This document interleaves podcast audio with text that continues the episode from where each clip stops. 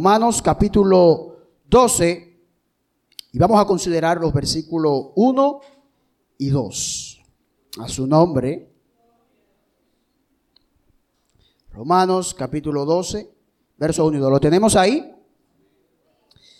A su nombre sea la gloria. Romanos capítulo 12, verso 1. Vamos a leer la palabra en el nombre del Padre, del Hijo y del Espíritu Santo. No, no, no, no, no, no. ¿Qué fue? Pero acá un congreso. Ah, pues un culto de oración. Eh. En el nombre del Padre, del Hijo y del Espíritu Santo. Amén. Amén. Así que, hermanos, os ruego por la misericordia de Dios que presentéis vuestros cuerpos en sacrificio vivo, santo, agradable a Dios, que es vuestro culto racional. No os conforméis a este siglo, sino transformaos por medio de la renovación de vuestro entendimiento, para que comprobéis cuál sea la voluntad de Dios, agradable y perfecta. Señor, gracias, Jesús. Esta es tu santa y bendita palabra, Señor eterno. En esta hora, en esta preciosa mañana, Señor, te pedimos que tú seas con nosotros por medio de la predicación. Ya te hemos adorado, Señor. Ya te hemos exaltado, pero necesitamos que tú nos hables, Señor. Y es tu palabra, tu voz inconfundible, Señor. Es tu palabra, Señor eterno, tu voz que no trae confusión. Por lo tanto, yo te pido en esta hora que tu Espíritu Santo sea con nosotros por medio de esta exposición. Favor que te pido en el nombre de Jesús. Amén, amén. Denle un fuerte aplauso al Señor.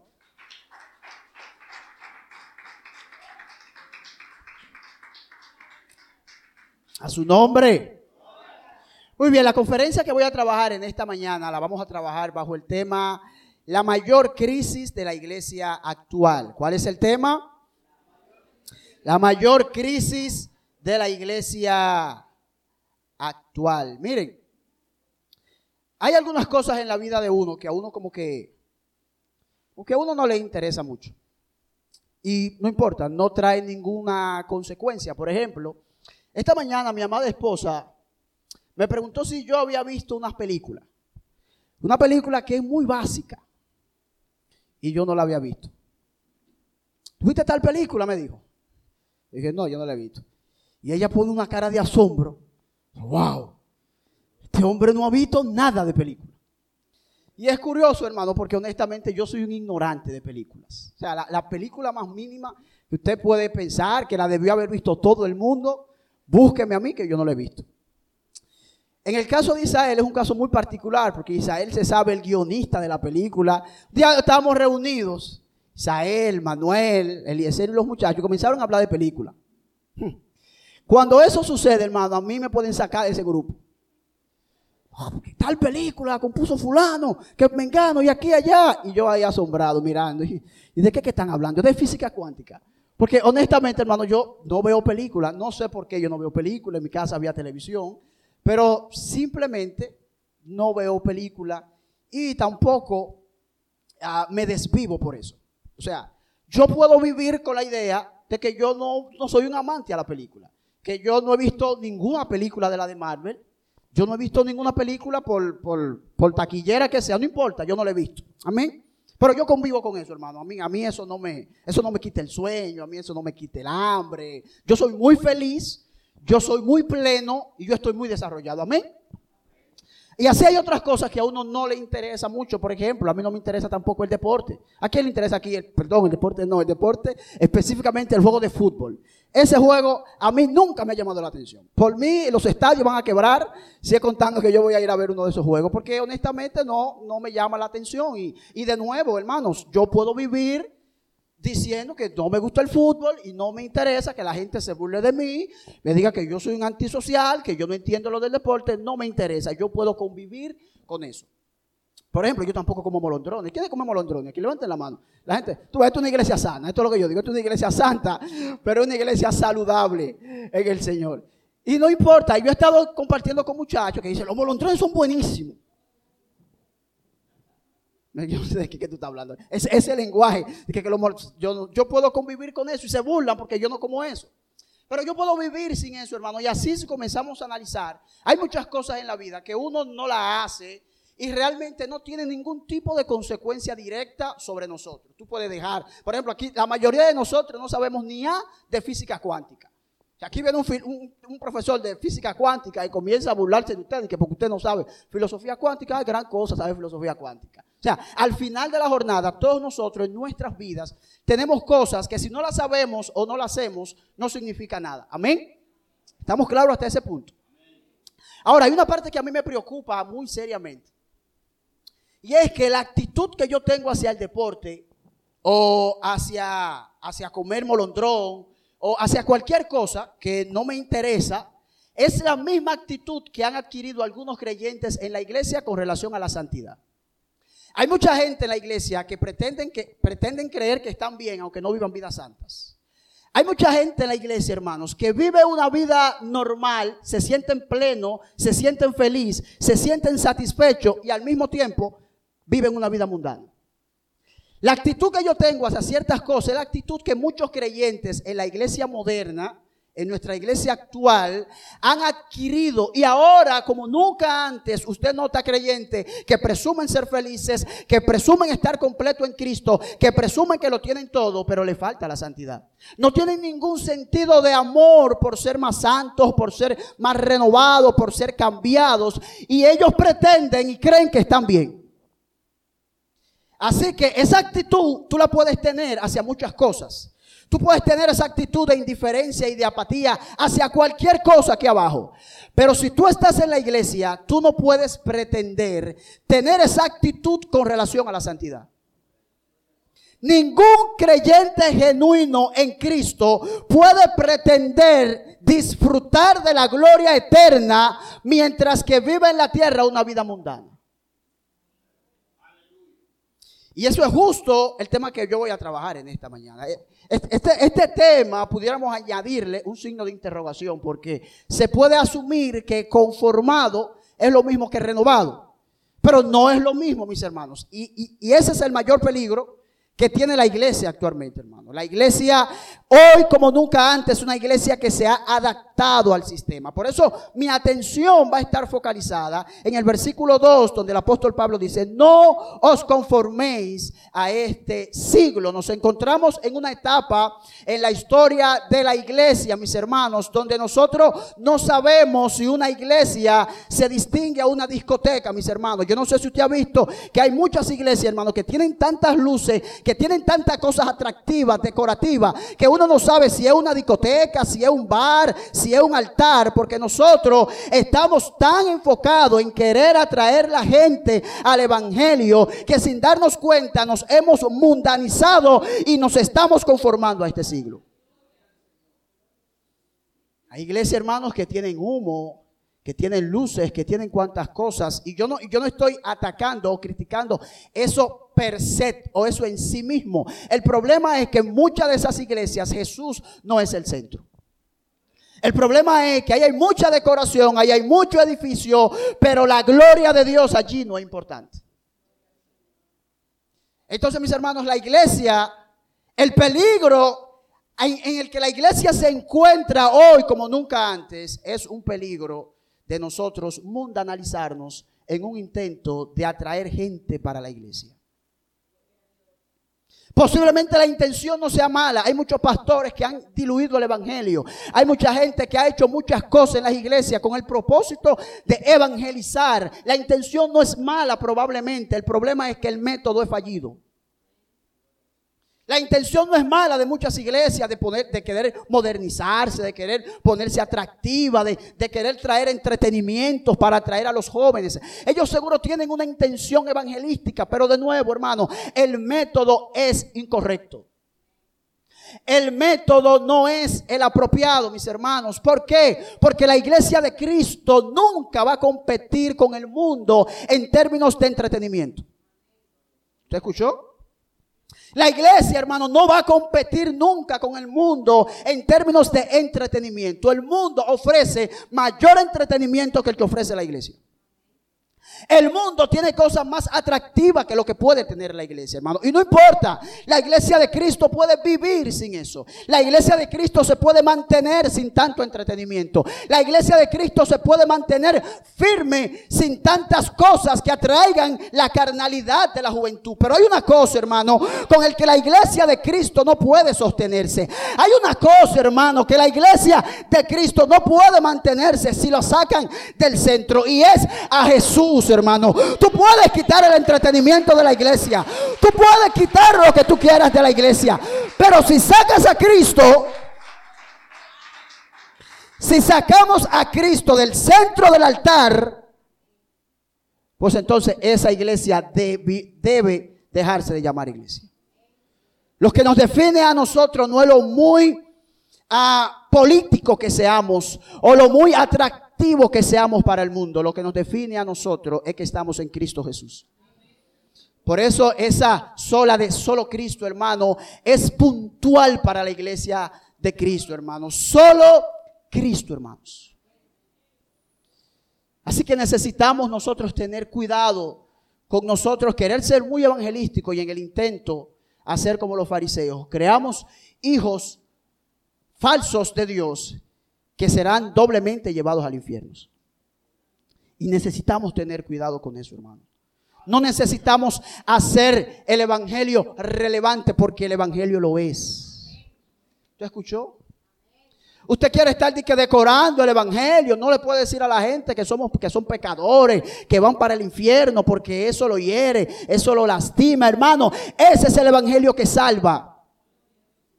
Ese es el evangelio que libera, hermanos.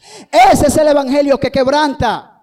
Por eso, si tú cambias el mensaje, deberías esperar cambiar o que los resultados sean diferentes. Tú no puedes pretender llamar a la gente a salvación prometiéndole prosperidad y cuando estén en la iglesia, tú esperar que esa gente sean santos. Tú no puedes llamar a la gente a que vengan a Cristo, que Cristo los salva, que Cristo le trae prosperidad, que Cristo los libera de sus deudas. Y cuando están en la iglesia, que se comportan como carnales, tú no puedes aspirar que sean santos. Porque el evangelio que tú le predicaste no fue de santidad. El evangelio que tú promoviste no fue un evangelio de toma tu cruz y sígueme. El evangelio que tú le predicaste no fue un evangelio donde el creyente o donde quien acepta a Cristo debe estar dispuesto a dar su vida por amor a Jesús. Tú predicaste un evangelio de comodidad. Tú predicaste un evangelio de lujo y por lo tanto lo que tienes en la iglesia es justo eso. Miembros cómodos, miembros que no les duele el evangelio, miembros que no les duele la gloria de Dios. ¿Por qué? Porque vinieron a la iglesia creyendo que iban a ser bendecidos y prósperos. Entonces tú no puedes esperar santidad cuando una persona se te convirtió porque tú le hablaste de prosperidad. No podemos esperarlo, hermano. Y esto nos va a llevar, mis hermanos, a nuestro primer punto. Y la razón por la que nosotros necesitamos estar sin ser rabacuco definido en cuanto al Evangelio. ¿Por qué? Porque lo primero que yo quiero que usted observe es que Dios, tanto en el Antiguo como en el Nuevo Testamento, Dios demanda de su pueblo exclusividad. ¿Te escuchó? Dios demanda, Dios exige de su pueblo que su pueblo sea exclusivo para Dios. Dios no está interesado en que usted lo esté compartimentando con la política, en que usted lo esté... No, no, no. Dios exige que nosotros seamos de Él exclusivamente. En el libro de, de Éxodo, cuando Dios llama al pueblo de Israel en el capítulo 19 y lo constituye como una nación. Mire lo que dice Éxodo capítulo 19, verso 5. Ahora pues, si diereis oído a mi voz y guardareis mi pacto, vosotros seréis mi pueblo especial, tesoro sobre todos los pueblos, porque mía es la tierra. Israel, tú vas a ser mío, pero también tú puedes adorar al Dios Baal. No, Dios no comparte su gloria, hermano. No, hermano, olvídese de eso. No, que tú puedes ser cristiano, pero tú te puedes codiar con el, con el homosexual. No le prediques tan radicalmente. No le digas que a mí no me agrada esa práctica. No, hermano. Dios exige exclusividad. Pero cuando venimos al Nuevo Testamento, no solo Dios le, exigió eso a Israel, sino que Dios también le exige eso a su iglesia. Y en Primera de Corintios, capítulo 6, versículo 20, mira lo que dice el apóstol Pablo, porque habéis sido comprados por precio. Glorificad a Dios en vuestro cuerpo y vuestro espíritu, los cuales también son de Dios. Wow. Usted observa la temática, hermano. Dios demanda que su pueblo sea para Él de forma exclusiva. ¿Y por qué? Porque Él lo compró a precio de sangre. No fue el mundo el que murió por ti. No fueron tus amigos que no conocen a Dios los que murieron por ti. No fueron ellos los que te trajeron paz, gozo, tranquilidad. Fue Jesús, hermano. Es la obra del Espíritu Santo en nosotros, aplicada en nuestros corazones, lo que a nosotros nos ha hecho libre del pecado y de la culpa del pecado. Entonces Dios exige que nuestra adoración sea solamente por Él y para Él. No, no, no, Dios no comparte su gloria y Dios no se atemoriza en decirlo. Yo no comparto mi gloria con nadie. Mi pueblo es el pueblo de Dios. No es el pueblo del mundo, hermanos no es el pueblo del mundo. O sea, Dios demanda exclusividad, es lo primero. Pero lo segundo, hermanos, es que Dios exige santidad. ¿Te escuchó? Dios no solamente nos reclama como para Él, sino que Él nos exige también que nosotros seamos santos. Cuando Dios llama a Israel de nuevo, vea lo que dice el libro de Levítico, antes de Dios entregarle la tierra prometida, el Señor le anticipó que habían algunas prácticas en la tierra de Canaán que se realizaban y que el pueblo no podía tolerarla, ni siquiera convivir con esa gente. Y él le dice en el libro de Levítico, capítulo 18, verso 26, él dice, guardad pues mis estatutos y mis ordenanzas y no hagáis ninguna de esas abominaciones, ni el natural ni el extranjero que mora en vosotros. Dios exige santidad de su pueblo, hermano. Y el afamado texto del libro de Hebreos, sin, sin santidad nadie verá al Señor. Pero no solamente eso, Juan va más allá y nos dice a nosotros, no améis al mundo ni las cosas que están en el mundo. Si alguno ama al mundo, el amor del Padre no está en él. Usted observa, hermano, entonces que Dios está exigiendo que nosotros seamos de Él en todo. Dios está exigiendo de su pueblo y siempre Dios lo ha exigido. No es que Dios ahora es religioso y que antes Dios era Rulay o que Dios antes era Lai y ahora es religioso. Dios siempre ha exigido dos cosas, exclusividad de parte de su pueblo y santidad. Esas dos cualidades son indispensables para que una iglesia se pueda llamar iglesia. Si una iglesia no conforma esos dos aspectos, no podemos llamar a eso iglesia, hermanos. Porque eso es la iglesia de Cristo. Cuando Pablo le escribe sus cartas, así sea a Gálatas, así sea a los romanos, él dice, los santos que están en Roma, los santos que están en Galacia, oiga lo que él antepone, los santos que están donde? En Roma, que están en Éfeso. Para nosotros, hermano, la mayor distinción de un hijo de Dios es que es santo. ¿Usted escuchó? La mayor distinción de un hijo de Dios es que sea próspero. No. Es que sea ah, bendecido, es que sea popular, es que sea famoso. No. La distinción de un hijo de Dios es que sea santo. Usted no puede nunca jugar con nada de eso, hermano. Inclusive su ministerio, que para algunos es muy importante, la santidad del ministro es mayor que su ministerio. La santidad del ministro es superior a su ministerio. Y la razón es simple, mis hermanos. Nosotros en el cielo vamos a dejar de ser apóstoles, pastores, profetas y demás. Pero en el cielo y por toda la eternidad usted siempre debe ser santo. La santidad y la exclusividad no es un punto que se puede negociar en una iglesia. No es un punto que se puede rebajar en una iglesia. Es un punto céntrico para que la iglesia de Cristo sea la iglesia de Cristo.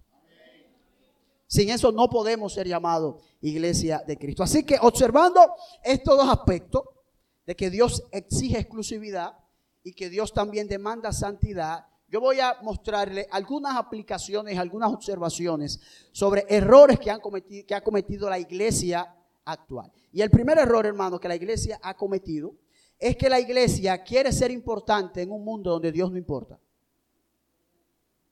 Se, se, lo voy a repetir. La iglesia quiere ser importante en un mundo donde Dios no importa. Y es por eso, mis hermanos, que nosotros estamos importando del mundo todas las cosas que nosotros pudiéramos porque queremos ser relevantes. La iglesia quiere salir en la prensa, hermano. La iglesia quiere, quiere convertirse en la última noticia. Queremos efectuar milagros. Queremos que Dios obre en milagros. Y no es para la gloria de Dios. ¿Sabe para qué? Es para subir el video en YouTube a los tres minutos. La gente cae endemoniada, hermano, y a nosotros no nos interesa la dignidad de esa persona que está endemoniada. Y nosotros la grabamos y la subimos a las redes. ¿Ustedes saben por qué? Porque queremos ser relevantes. Queremos ser importantes. Queremos que la gente vea que esta iglesia obra en poder. Queremos que, la iglesia, que el mundo vea que esta iglesia obra en poder, en gloria, en autoridad, que aquí hay Biblia. Hermano, la iglesia no va a ser relevante en un mundo donde Dios no importa. Al contrario, mis hermanos, ¿cómo nace la iglesia de Cristo? ¿Cómo surge la iglesia de Cristo? La iglesia de Cristo no nace y crece bajo el aplauso de los hombres. La iglesia de Cristo no se fortalece bajo la aprobación de la gente que no conoce a Dios. Al contrario, mis hermanos, los tres primeros siglos de la historia de la iglesia nos revelan a nosotros que el crecimiento de la iglesia surgió a través de la persecución del mundo hacia la iglesia. Los primeros tres siglos nos muestran a nosotros, mis hermanos, que el pastor más famoso fue el que convocó una, no fue el que convocó una multitud reunida, sino el pastor o la mujer de Dios que dio su vida por no negar a Jesús. Hoy lo que llenan estadios en nuestras iglesias son personas muy sofisticadas. Pero la gente del primer siglo que murieron, murieron con la peor vergüenza murieron a través de la mayor vergüenza que un ser humano puede atravesar. Pero murieron con, con, valentía, murieron con honor, hermano. ¿Y usted sabe por qué lo hicieron? Porque ellos sabían que su vida en Cristo valía mucho más. Ellos sabían que su amor a Cristo era superior a su amor al mundo. Ellos estaban dispuestos a morir a los aplausos de la gente a causa de agradar a su Dios.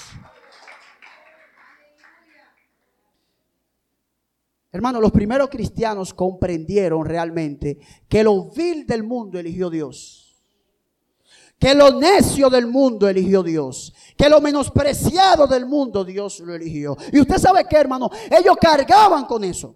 Ellos no tenían problema de ellos predicar eso, hermanos. A nosotros nos duele que nos digan así ahora. A nosotros, usted sabe lo que Pablo dice. Pablo dice, nosotros hemos venido a ser la escoria para la sociedad. Hermano, ¿qué, qué, de, valor hay en que a ti te digan eso? Que tú, que tú eres vil, que tú eres lo menospreciado, hermano. Para los apóstoles eso era una honra. Ustedes saben por qué, porque es Dios que lo está diciendo.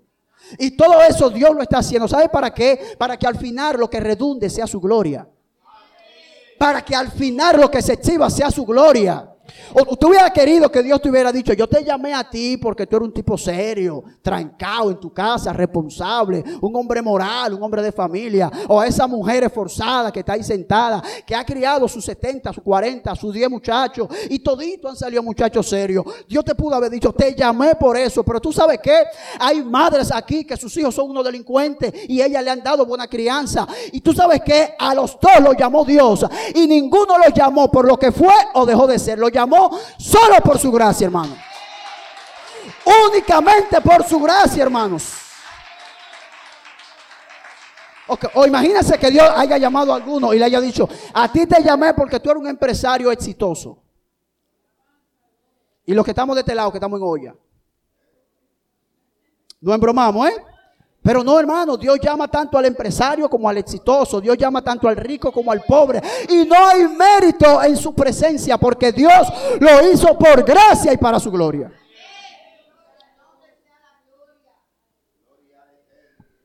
Usted sabe qué está pasando ahora en las iglesias.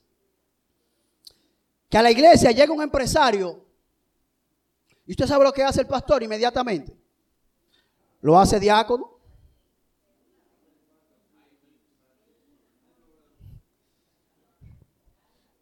¿Usted sabe por qué? Porque la iglesia se ha conformado y le ha dado un valor al dinero que la Biblia no le da. Usted pudo haber sido exitoso allá, allá afuera en el mundo. Usted puede tener todos los éxitos que usted tenga. Pero aquí cambia la dinámica, hermano. Aquí no es de que no, que tú allá afuera, que tú eres un tigre haciendo dinero, te equivocaste, hermano. Aquí es Jesús. No, te equivocaste, hermano. Aquí es su gloria. Aquí no es estrategia humana. Aquí no es que tú sí, que tú no. Aquí es Jesús. Que no, que tú, que tú siempre has sido un tipo serio e intachable. Ok, eso es moralidad. Aquí se exige santidad. Que tú eres un hombre de tu casa, tranquilo, que por eso hay que ponerte a dirigirte, equivocarte. Aquí es santidad, hermanos.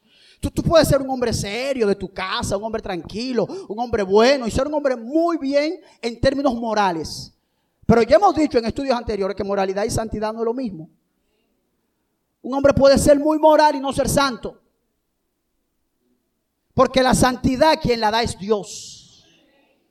La moral, hermano, viene de nuestra educación, de nuestra formación, de lo que nos dijeron, pero la santidad y únicamente la santidad quien la cree es Dios.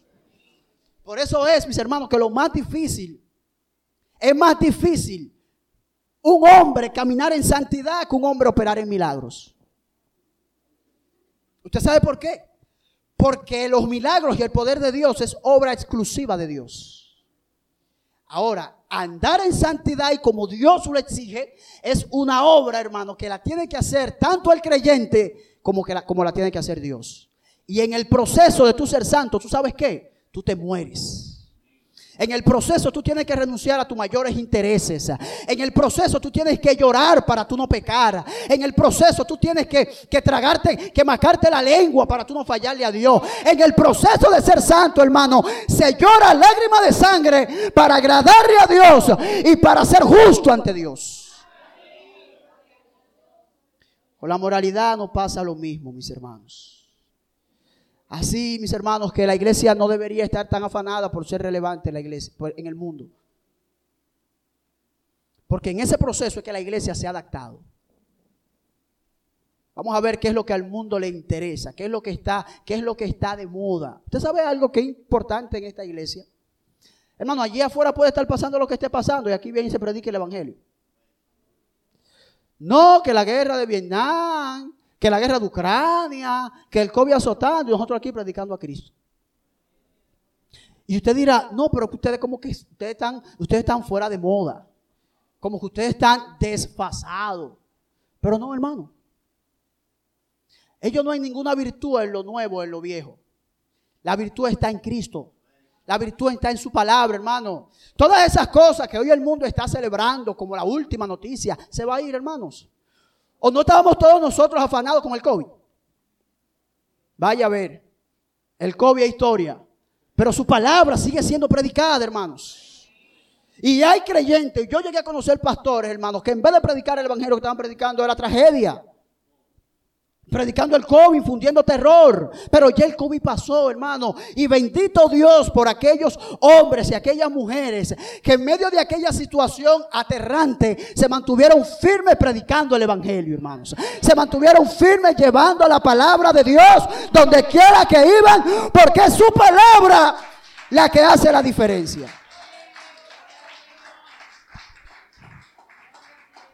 Dígale al hermano que está a tu lado, no te conformes. A veces tú estás ahí en el trabajo y de repente comienzan unos chismes, unas cuestiones. Y está uno ahí que se le olvida que uno es cristiano. Tú sabes a ti mismo que te estoy hablando. estás mirando al lado. Que, que, que, que eso, pues, eso, es para ti, varona de Dios, mujer de Dios. Hombre, esos varones que a veces van a la peluquería y tiene uno que está calladito. Porque uno no sabe dónde hay más problemas, si en los salones o en la peluquería, hermano. Eh, eh, hay un deterioro moral, hermano. Mire, increíble. Uno va a la peluquería y no tiene que callado. Porque se chimotea tanto como se chimotea en los salones. Las mujeres dicen amén a eso. Oh. Dios nos ayude, mis hermanos. Dios nos ayude. Jesús le dijo a sus discípulos, yo les he dado tu palabra y el mundo los aborreció. Oiga eso, hermano. Yo les he dado mi palabra, Juan 17, y el mundo los aborreció. ¿Por qué? Porque no son del mundo. ¿Por qué? Porque no son del mundo. Dice Jesús, como tampoco yo soy del mundo. Jesús dice, mis hermanos, que la razón por la que el mundo nos debería aborrecer es porque nosotros no somos del mundo. ¿Y usted sabe qué añade Jesús? A él, él tampoco es del mundo. Lo que Jesús está diciendo es, a nosotros, Jesús está diciendo a nosotros, el mundo no nos quiere. Porque nosotros no somos de este mundo. ¿Usted sabe lo que eso significa, hermano? Que Jesús te identifique a ti en su grupo. Que Jesús te diga a ti, mira, esta gente mía, este grupo de gente mía, esta gente de Monte de Alabanza, el mundo no lo quiere. ¿Y por qué que no lo quiere? Porque son de lo mío. Pues si ese es el precio, hermano, pues que no me quieran. hermano, si ese es el precio por yo ser de Jesús, que el mundo, el diablo y los demonios se vayan, porque estar con Jesús vale más que del lado del mundo. Wow. Que Jesús diga que usted sabe el, el, coloquial de la gente. Tú, eres de lo mío. Bueno, bueno, Jesús está diciendo, mira, esa gente, esos discípulos, son de lo mío. Y por eso el mundo los odia, hermano.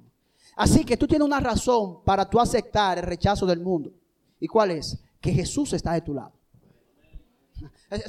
Jesús estando de tu lado es un suficiente motivo para tú rechazar el mundo con todas sus ideas.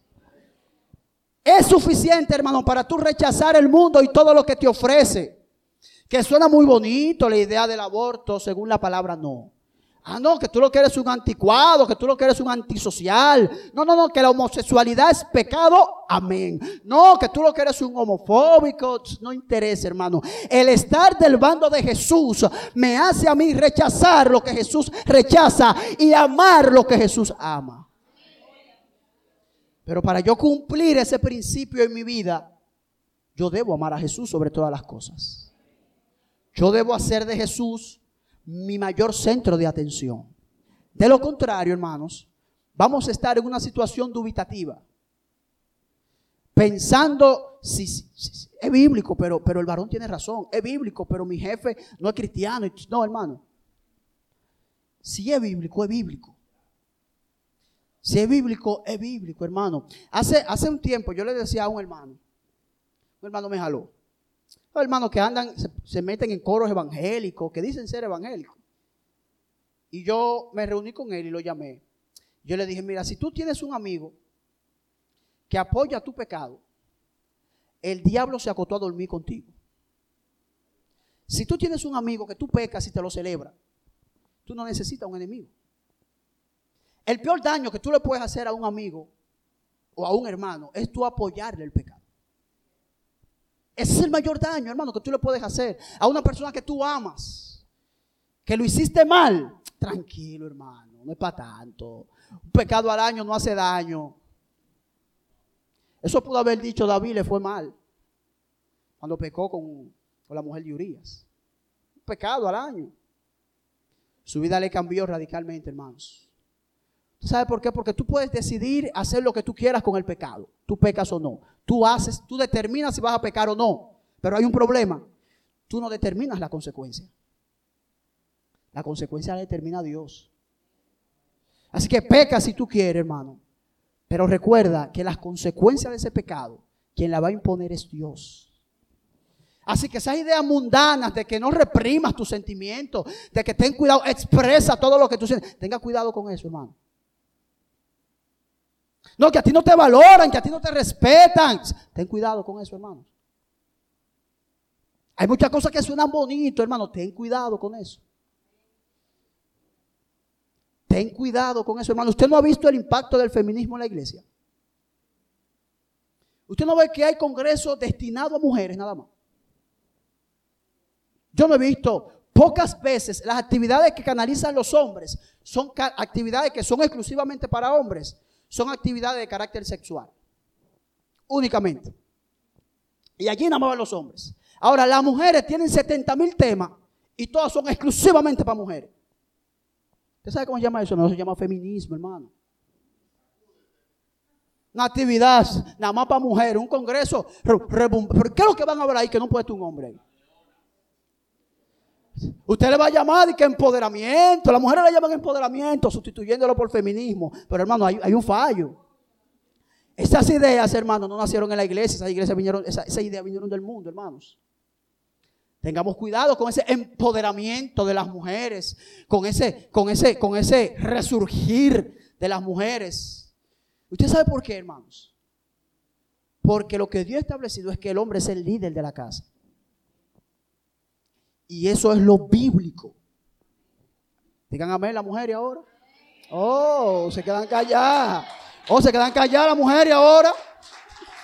No quieren alabar a Dios. Eso es palabra de Dios también. Los hombres de su, de su lado tienen un llamado superior al de las mujeres. El problema es que hemos fallado tanto hombre como mujer en este aspecto, porque el hombre está llamado a amar a su esposa y a tratarla como Cristo lo hizo para con su iglesia. Así que en este aspecto también muchos hombres hemos fallado, que digan amén los hombres ahora. Digan amén los hombres. Hay hombres que son unos torontontones, hay hombres que son unos torontontones, que las mujeres no le pueden dar un consejo. Aquí, aquí la última palabra la tiene el hombre. Ese trujillismo, hermano, eso no es bíblico tampoco. Ni el machismo ni el feminismo, ninguno son bíblicos.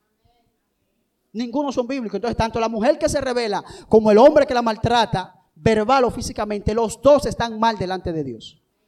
Y no tienen ninguna excusa para comportarse de esa forma. Pero todos son ideas, hermano, que nosotros vamos jalando del mundo. Todos son ideas que nosotros vamos absorbiendo en el mundo. Y hasta cierto modo es comprensible, pero no justificable. Imagínate tú la mujer que es policía. Una mujer policía que de repente llega a su casa y, en la calle la gente se somete a ella. Ahora, cuando llega a la casa, el marido dice, cállate. Entonces, es un problema, hermano. Imagínate tú las mujeres que ocupan altos puestos directivos en empresas. Que allá son la manda más. Fulana, siéntese allá. Mengano, usted allá. Fulano, no que llega un varón y usted está por debajo de mi calle, siéntese. Mujer, hermano, lo controle. Ahora, cuando llegan a su casa, o llegan a su casa, le dice el, esposo, mi amor, siéntate. No, espérate. No, hermano, usted puede ser lo que usted quiere en el trabajo, pero la casa es el hombre. Y eso no significa que usted sea menor que el hombre, hermano. Olvídese de eso. Esa idea mundana de que, que no, que la mujer tiene que someter al hombre, significa que está por debajo del hombre. Eso es mentira. Véalo de esta forma, hermano. Cristo se tuvo que someter al Padre para cumplir el propósito de la redención. Amén. ¿Significa eso que Cristo está por debajo del Padre? No. Significa que en un momento determinado Él tuvo que someterse al Padre para cumplir una asignación que al final de cuentas iba a redundar para la gloria del Dios Trino. Bueno, vea el matrimonio de la misma forma, hermano. Nosotros sabemos que en el matrimonio el hombre y la mujer, aunque quieran decirlo, son iguales en términos de dignidad, valor y respeto, pero no son iguales, hermanos, en el sentido físico, moral y espiritual. No lo son. Y las iglesias, hermanos, sin darse cuenta, están siendo muy influenciadas por el feminismo. Porque el machismo siempre ha sido un problema. El machismo, hermano, siempre ha sido un problema. Pero el feminismo es nuevo. Eso es novedoso. Y es dañino, hermano. Porque una iglesia donde los matrimonios están destruidos es una iglesia que no funciona. Una iglesia donde los jóvenes ven a papi y mami matándose, no hay predicación que haga cambiar ese muchacho. Los predicadores podemos esforzarnos aquí adelante por hablarle a los jóvenes que Cristo cambia, que Cristo transforma, pero sus padres tienen 10 años en la iglesia y se viven matando. Y como yo siempre digo, hermano, el ojo es mejor estudiante que el oído. La gente aprende más viendo que oyendo. ¿Usted escuchó? La gente aprende más con lo que ve que con lo que escucha. Si nosotros aquí predicamos el Evangelio firmemente, pero en los hogares los padres no se preocupan por cultivar eh, la comunión con Dios, no importa lo que nosotros hagamos, los hijos van a aprender lo que ellos ven que sus padres hacen. Y necesitamos accionar en cuanto a eso. Otro error de la iglesia, hermano, y ya voy aterrizando, es que la iglesia ha diluido el evangelio. La iglesia ha diluido el evangelio. ¿Por qué la iglesia ha diluido el evangelio? La iglesia ha diluido el Evangelio porque la iglesia quiere que sus mensajes y sus prédicas sean aceptadas por todo el mundo, por filósofos, ateos, científicos. La iglesia quiere que se acepte y que se aplauda, que se aplauda lo que ellos predican. Pero según la Biblia, hermanos, según la Biblia, el hombre natural no percibe las cosas espirituales. Según las escrituras, hermano, el hombre de allá afuera, el hombre que no conoce a Dios, está muerto en sus delitos y pecados. Y usted sabe lo que Dios ha dicho. Dice Dios que Él ha determinado que, él, va a salvar a la gente por medio de la locura de la predicación. Pero es la predicación bíblica. No es la predicación que tú quieras. Es la predicación bíblica, hermano, la que salva al hombre y la que lo saca de la situación espiritual en la que se encuentra. Pero nosotros hemos diluido el Evangelio. Nosotros hemos hecho que el Evangelio sea más, digerible para la gente. No, hermano, comienza a visitar la iglesia y al paso Dios lo va haciendo. Dios está obrando contigo, hermano, tranquilo, ven, fluye. Y nosotros no le decimos a la gente, vea, lo veamos como lo veamos, hermano, ese modo de vida que tú llevas no te va a llevar a ningún lado. ¿Sabes que tenemos temor de decirlo? ¿Tú sabes por qué? Porque tenemos miedo de perder amigos. Tenemos miedo de perder colegas. Hace un tiempo, yo estaba hablando con el jefe mío. Y yo le estaba diciendo a él que Dios hace lo que él quiere en el mundo. Dios hace lo que Él quiera, con quien Él quiera, cuando Él quiere, Él salva al que quiere, mata a quien quiere, se lleva al que Él Dios hace lo que Él quiere. Y Él me mira y me dice, pero ¿cómo así? ¿qué, Dios es que tú me estás a mí brindando? Un Dios que hace lo que Él quiere. ¿Qué, ¿Qué Dios es ese? El Dios de la Biblia. No, pero ese Dios es injusto. Ese Dios no toma en cuenta el pensamiento humano. ¿Qué Dios es? Mi hermano, es el Dios de la Biblia. Y de repente yo le pregunto, te voy a hacer una pregunta a ti ahora. ¿Tú haces lo que tú quieres en tu empresa? Me dijo, sí. Dijo, oh, oh. O sea, si tú quieres, tú puedes votar a una gente aunque no se lo merezca. Sí. Oh, pero ¿quién eres tú para tú hacer eso? El jefe de esta vaina. Y fue simple, hermano. Dios es el creador de todo esto. Dios, claro. Dios es el jefe de todos los jefes. La creación le pertenece a Dios.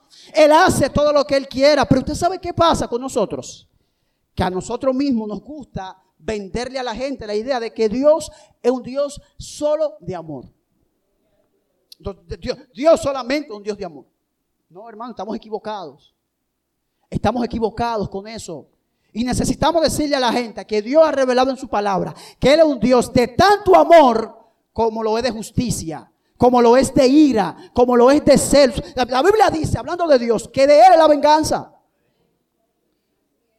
Hermano, Dios dice, mía la venganza. Ahora, para nosotros humanamente la venganza es un problema.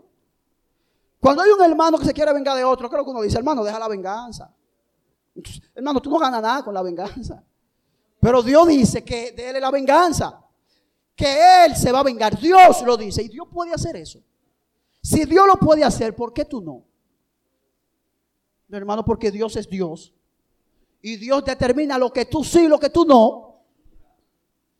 Hermano, Dios es el que determina las cosas como Él las quiera determinar. Dios puede usar el mal de una forma que tú no lo puedes usar. Por lo tanto, tú no estás llamado a tu vengarte y a confiar en que la venganza sea Dios el que la tome. Y ese es nuestro Dios, hermanos. Usted sabe qué es lo que Dios dice en su palabra por medio del Evangelio. Que Dios vino a salvarnos a nosotros. El Evangelio no es complicado, hermano. El Evangelio es un mensaje sencillo. Es un mensaje simple. ¿Cuál es el mensaje del Evangelio? Que Dios vino a salvarnos. Pero a salvarnos de qué? De nuestra condición perdida. Entonces, antes de yo hablar de salvación, yo tengo que hablar de perdición. Cristo te ama y te quiere salvar. Pero salvate de qué? Entonces nosotros necesitamos primero herir al pecador para que él vea la necesidad que tiene de un salvador. Y hacerle ver a la gente que la gente está en pecado y que en su condición de pecado necesitan un redentor. Pero nosotros no. Nosotros hemos omitido la parte del pecado, la parte del infierno, y hemos estado muy enfocados, ven que Cristo te ama así como tú eres, ven que Cristo te ama con todo. Hermano, y eso es cierto, hermano, pero a la gente hay que hacerle, hacerle conciencia de que sin arrepentimiento no hay salvación. Sin arrepentimiento, hermano, no hay salvación. Hace un rato yo hablaba con unos pastores que creen mucho en la restauración. Yo les dije, amén, bueno, amén. Y yo les decía, pero tomen en cuenta que ni Dios perdona si el hombre no se arrepiente. ¿Usted escuchó eso, hermano? Ni Dios perdona si el creyente, si una gente no se arrepiente. Entonces yo creo en la restauración, pero yo creo más en el corazón de esa persona que hay que restaurar. Usted sabe, hermano, lo que está pasando con la iglesia es impresionante, hermano, por donde quiera. El otro día yo acabo de ver un video donde habían, donde habían evangélicos bailando de dembow en el púlpito con una canción de redimido y unos movimientos sensuales. ¿Usted sabe qué dice la gente? Pero ellos no están pecando ahí adelante. Pero ellos no están haciendo nada indebido ahí adelante. Pero ellos no están haciendo nada malo, están fornicando ahí, están adulterando. Hermano, la gente aplaudiendo eso. A, mí no me sorprende que eso suceda. Lo que me asombra es que la gente lo aplauda, que la gente lo defienda. Hermano, ¿quién dijo que el altar es para bailar? Para bailar? ¿Quién le dijo a usted que el púlpito es un escenario para usted venir y hacer mueca? Hermano, aquí se viene a exponer la palabra de Dios. Aquí se viene a adorar al Salvador y al Redentor. Aquí no se viene a hacer mueca y pantomima, hermanos. Aquí se viene a mostrarle al mundo y a la iglesia que Jesús es el Rey.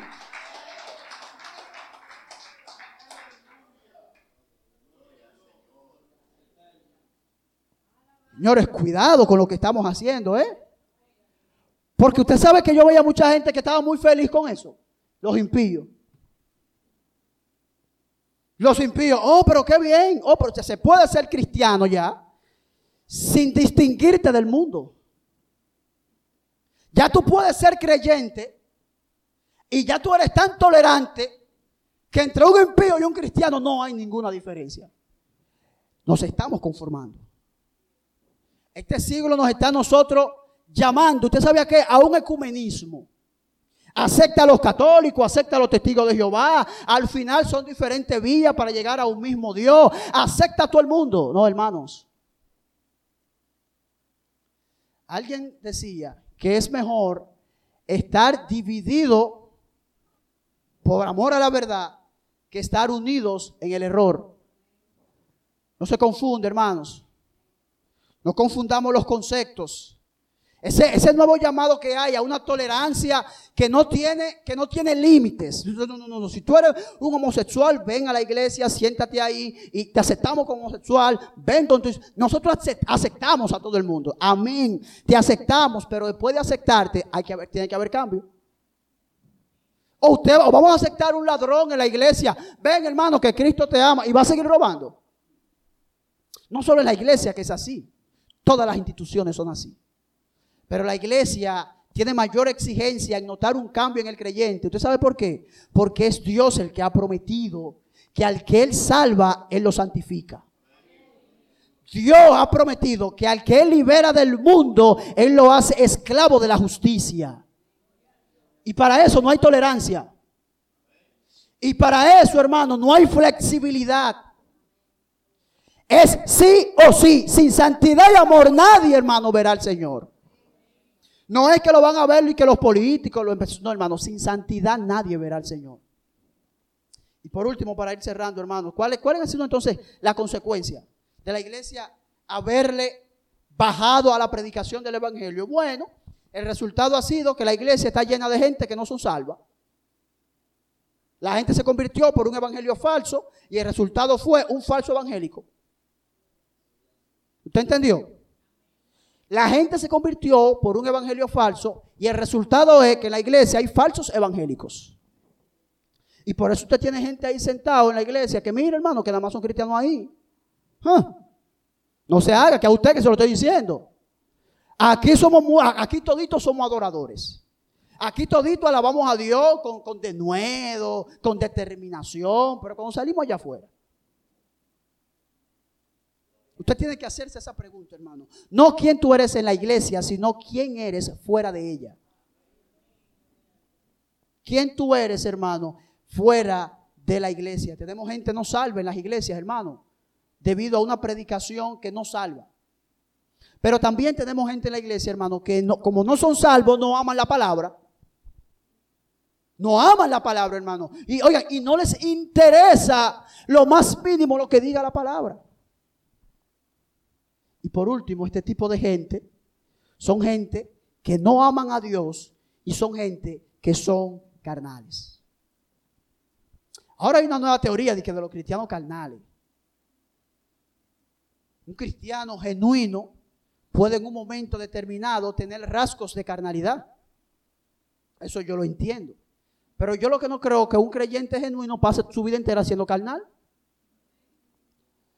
Piénselo. Un creyente nacido de nuevo. ¿Quién es un creyente nacido de nuevo? Según Primera de Juan. Ama a Dios, vence al mundo, ama la palabra, ama a Cristo, aborrece el mundo. Ese es un creyente que ha nacido de nuevo. Ahora, ¿cómo puede ser? ¿Cómo vamos a juntar a esta gente con un grupo de creyentes que siempre son carnales? Siempre son carnales, siempre, hermano, siempre. No hay forma. No hay forma, hermano, no hay forma, hermano, no hay forma. Usted como usted y yo en momento determinado, todos aquí tenemos rasgos de carnalidad. Todos aquí. Sin duda alguna, aquí todos nosotros, aquí el que no es chismoso, agentado, el que no ha agentado, no habla, el que no habla, habla demasiado, el que no es envidioso, el que no es pendenciero. Ahí todo el mundo no tiene lo de él. Yo lo sé. No, usted no tiene que decir amén, como quiera, yo lo sé, pero ¿sabe algo? A pesar de eso, cada una de esas personas que tienen esos rasgos de carnalidad, aman a Dios y luchan con esos rasgos de carnalidad. Entonces, de repente hay mujeres que se ponen a hablar y a chimotear. Y de repente son conscientes. Dicen, estoy muy chimosa. Amén. Dijeron amén. Dijo, ay, que dijo amén. Ese hermano que dijo amén, que el Señor le otorgue bendición a su alma. Mis hermanos, un creyente no puede pasar toda, todo el resto de su vida siendo carnal. Y si lo pasa, lo único que revela es que nunca fue cristiano. Así, hermano, que a modo de exhortación, yo le invito a la iglesia que la iglesia entienda que el mundo le va a aborrecer. No cambies el mensaje para, para, para que el mensaje sea, sea aceptado. Sigue predicando el evangelio, hermano, que se ofenda a quien se ofenda. Decía yo MacArthur, decía, dice yo MacArthur, que se ofenda a todo el mundo, que el mundo tiene toda su vida ofendiendo a Dios. Predica el evangelio y que la gente se ofenda, que la gente ha pasado toda su vida pecando y ofendiendo a Dios y nadie dice nada. Entonces, hermano, predica la palabra, hermanos. Predica la palabra. No, que no tengas temor del resultado. El resultado es y siempre será de Dios. El resultado es, hermano, y siempre será de Dios, iglesia. No, no importa, no importa lo que tú pretendas hacer, de que para hacer el evangelio más atractivo, no, hermano. Predica el evangelio. El evangelio es salvación para los que creen y condenación para el que se rehúsa a creerlo. Y a eso todos debemos decir amén. Todos debemos decir amén, hermanos. Todos debemos decir Amén. Y nuestro mayor motivo para nosotros no conformarnos a este mundo, ¿usted sabe cuál es? Jesús está de nuestro lado. La promesa de que Jesús está de nuestro lado, hermano, es suficiente motivo para yo mantenerme firme ante el mundo. Eso debe ser para mí suficiente motivo y estímulo para yo hacerle frente a todo el rechazo que el mundo me ofrezca por yo ser evangélico. Que no te dé vergüenza ser evangélico, hermano. Déjale la vergüenza al diablo y a su demonio. Y al pecador que vive ofendiendo a Dios. Tú mantente firme en lo que tú has creído. Porque Dios, por medio de su palabra, te ha prometido que Jesús está contigo. Amén. Que su rostro y vamos a orar. Señor, gracias. Gracias, Rey de Gloria, por este momento de exposición de tu palabra, Señor. No queremos ser una iglesia novedosa, No queremos ser una iglesia que se conforma a este siglo, que se adapta a los estándares del mundo, Señor. Queremos ser una iglesia que se renueva según tu palabra, Señor. Queremos ser una iglesia, Señor, que se revela contra todo lo que no proviene de ti, Señor. Queremos ser una iglesia conocida por una iglesia que está firme en tu palabra, Señor. Oh Cristo, ayúdanos, Señor, a hacer eso. Ayúdanos a mantenernos firmes en tu palabra, Señor, porque solo en ella hay consuelo, solo en ella nuestra alma se reconforta, Señor. Oh Cristo, yo te lo pido, Señor, para la gloria de tu nombre. Que la próxima exposición, Señor, nos bendiga a todos en gran manera, Cristo, para la gloria de tu santo y bendito nombre, Jesús. Amén.